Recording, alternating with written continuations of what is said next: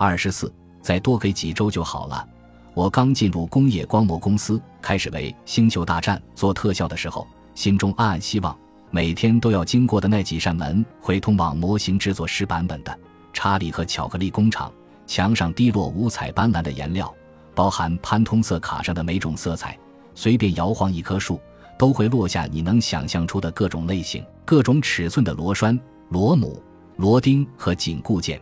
每扇门背后都藏着全新的创意奇迹。从某种意义上说，实际情况确实如此。在工业光魔公司，从不缺少工具、材料或专业知识，缺少的只有时间。无论你投入多少时间用于工作，时间永远都不够用。完成《星球大战前传一：幽灵的威胁》后，我接到的第一批项目中有一部就是克林特·伊斯特伍德执导的一部小制作电影《太空牛仔》。影片讲述了一群退休的老宇航员被紧急召回，进入太空抢救一颗出故障的卫星。我之所以形容它是小制作。是因为二十一世纪公司拍摄的大多数太空电影预算都过亿，相比之下，制作《太空牛仔》只花了六千五百万美元，这意味着特效预算相对较少，而成片质量和屏幕真实感还要保持一定水准。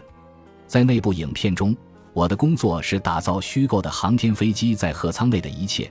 克林特和他的伙伴们将乘坐那艘航天飞机去抢救卫星。如果那是一部高预算电影，就需要拍摄剧本里要求的所有航天飞机镜头。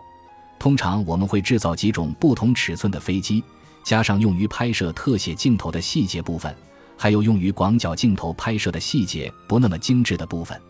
但由于《太空牛仔》的预算太少，为了方便拍摄各类镜头，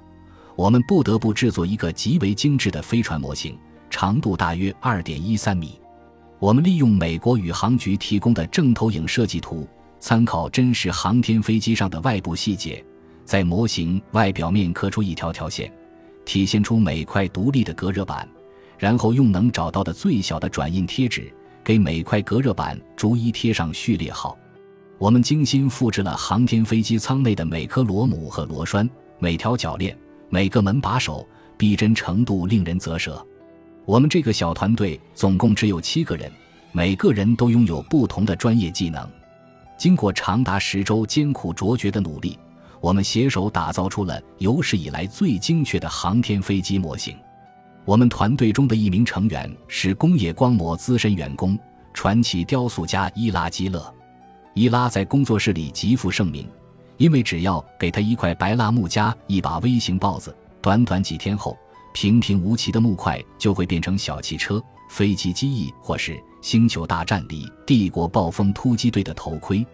他会将若干块木板粘合起来，用立式带锯机床进行切割，用凿子和木锉进行粗加工，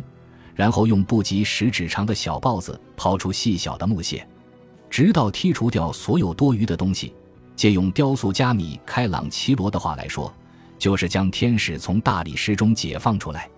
我们一起工作的时候，近距离观察他做这些事情，总是让我惊叹不已。但让我永生铭记的是他最喜欢的一句口头禅：他会拿砂纸打磨航天飞机机身与机翼间的美妙曲线，时而退后一步，仔细打量一番，漫不经心地说：“你瞧啊，再过几周，这个模型会很不错的。”几十年来。伊拉一直把这句话挂在嘴边，就像电影《疯狂高尔夫》里的喇嘛念经一样。他的这句口头禅总能逗得我们咯咯直笑。这是一种很能引起共鸣的感伤情绪。每个人都希望能有更多的时间，但问题不在于预算或人手，而在于截止期限。我们有十周时间，看起来似乎很长，但我们总共只有七个人要做的这个模型，细节又如此丰富。而且绝对不能搞砸。十周时间其实紧巴巴的，但没有人会说，要是再多点人手，或是再多几百万美元，那就好了。他们说的是，要是能再多给几周时间，想象一下我们能做成什么样。这正是在谈到截止期限时不该落入的陷阱。你不想将他们视为反派，你应该欣然接受他们，因为有时候投入更多时间，并不一定能得到更好的结果。事实上，我认为时间不够对制造东西至关重要。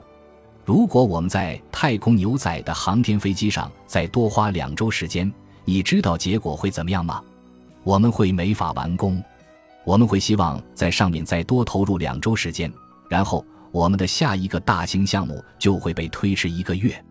值得庆幸的是，早在跟杰米一起做广告特效的时候，我就懂得了这一点。因此，我很乐意在查理的巧克力工厂里为了赶时间而忙碌，而不是暗暗反感悬在头顶的截止期限。